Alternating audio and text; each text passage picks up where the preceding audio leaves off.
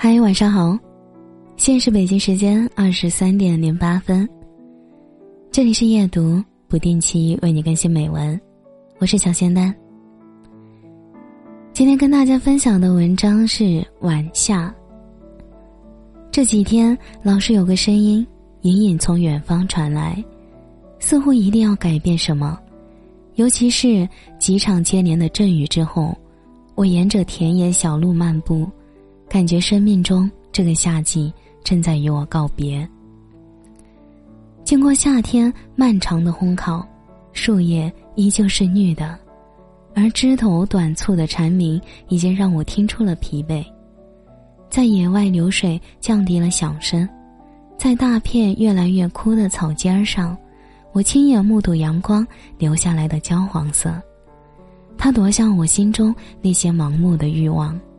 终于在苦难的一次次洗礼中平息下来，蹑足在，跟在每一阵风后，我嗅到了秋天来时弥漫的气息，淡淡的，持久的，环绕我的身体。怀揣着这份难言的心境，我只能长久的坐在草棵中间，聆听蟋蟀的叫声，冥想一些跟秋天有关的事情。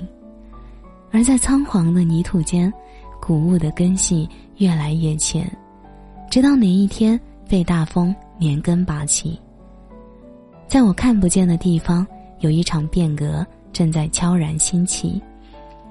或许一夜之间，这个夏天将不再留下任何痕迹，这多少让人有些难舍。但生命中有许多东西是我们必须要舍弃的。时到今日。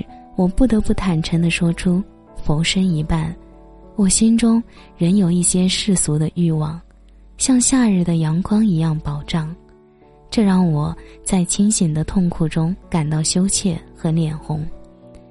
夏季即将过去了，即使我们两手空空，也要为新来的季节做准备。